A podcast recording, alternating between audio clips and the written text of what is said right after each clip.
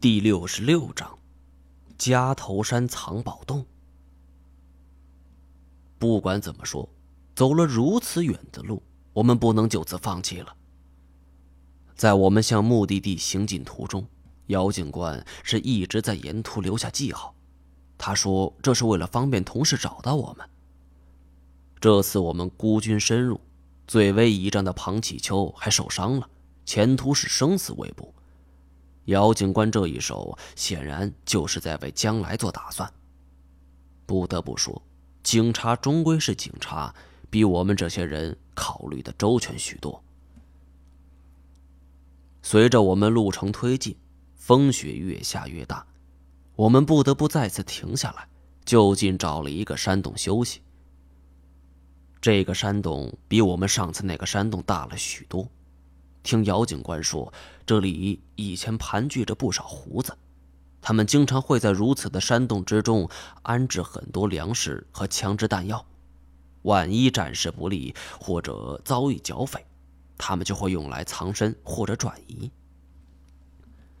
似乎是为了佐证姚警官的话，我们还真在山洞里边发现了几支残破的枪。不过年代过去快七八年了，啊，不对。应该是七八十年了，这枪的制式老旧不说，都已经锈得没法使用了，有的还缺少零件，都是民国时期猎人用的火枪，非常落后。金锁拎起一个锈得看不出本来面貌的枪栓，这么落后的武器，这怎么可能是我们强大人民解放军的对手呢？正说着，我们继续往山洞的深处走。在这里，我们有了新的发现，在山石和冰冻的土壤之下，埋着几只破麻袋，周围还散落着几个细小的玉米棒，这想必就是当年胡子储备的粮食了。不过，最令我们惊奇的并不是这个，而是在一处大石后边，我们发现了一堆人的骸骨。在黑暗的狭窄环境之中。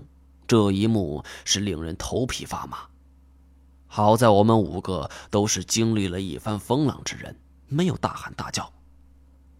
从骸骨上来判断，这些骸骨已经暴露了起码十几年的时光。现场一共有两颗头骨，全部已经破碎。看来这里的遇难者一共有两个人。小张，来看这个。庞启秋喊我过去。显然有了新发现。我走过去，手电光照向庞启秋所指的位置，只见这里有一道清晰的爪痕。从间距和宽度、高度等各方面来综合判断，这是一头硕大无比的棕熊留下的。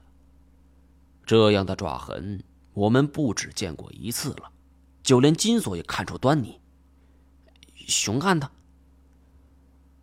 能将人的头骨咬碎，或者是一掌拍碎，现场又有如此的掌印，除了棕熊，没动物能干出来。嗯，这会是同一头吗？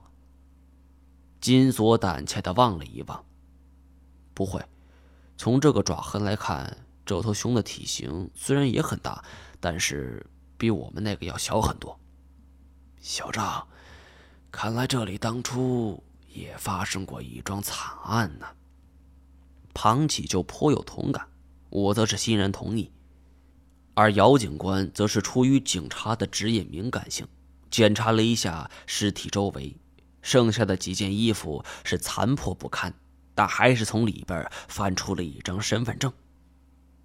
姚警官盯着这个身份证，似乎不敢相信自己的眼睛，他又揉了揉，然后恨恨道。原来你躲在这儿了。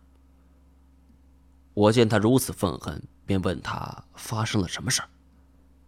经过一番共同生死的经历，姚警官也不拿我们当外人了，主动将身份证就递给我们。这还是第一代那种绿色身份证，照片不甚清晰，不过这个个人信息还是很清楚的。姚警官在一旁补充着：“李文光。”我们这里一个通缉犯，作恶无数，十二年前突然没了音信，当时这孙子已经被我们列为了 A 级通缉犯，网上重点的追讨人员。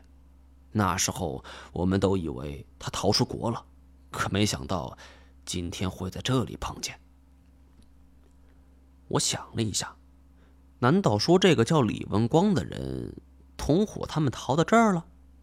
庞吉秋此时分析：依我看，这个逃犯和同伙就是来到此处。躲避了警方的追捕，可没想到遭遇了觅食的熊。他捡起了一个玉米棒，熊可能就是冲苞米的味道来的。本来这绝对是一段合情合理的推断，可没想到姚警官摇了摇头，果断道：“不对，李文光来这里绝对不会是为了躲避警察。”我们有点诧异。从姚警官的年龄来看，十二年前他还只是一个学生，不可能接触如此一列的重大案件呢。可为什么他会这么肯定呢？紧接着，姚警官则是讲述了这个叫做李文光的人。李文光是吉林通化人，自小就是一个偷鸡摸狗之辈，为此他没少进局子。后来从里面出来之后，仍旧是游手好闲。那时候，在通化有一家富户被杀，钱财被洗劫一空，人们都说是李文光干的。可是公安机关逮捕之后，却因为证据不足，最后又给释放了。再后来，心存侥幸的李文光是做事越来越狠，在这一带欺男霸女，纠集了一批的地痞流氓，而且他不知道从何听说这精神病处刑法不会判刑。竟然托在医院的亲戚给他开了一张精神疾病证明，这事儿大家是心知肚明，但是警方是苦于没有证据。而随后在二道白河发生了一起重大刑事案件，那还是十二年前。二零零四年，二道白河的一家农村储蓄所被抢了，经理连同柜员三人被杀。这件事情甚至引起了省公安厅的高度关注。很快，警方就锁定了犯罪嫌疑人，就是李文光。在公安部门的各部这围追堵截之下，李文光却不知所踪。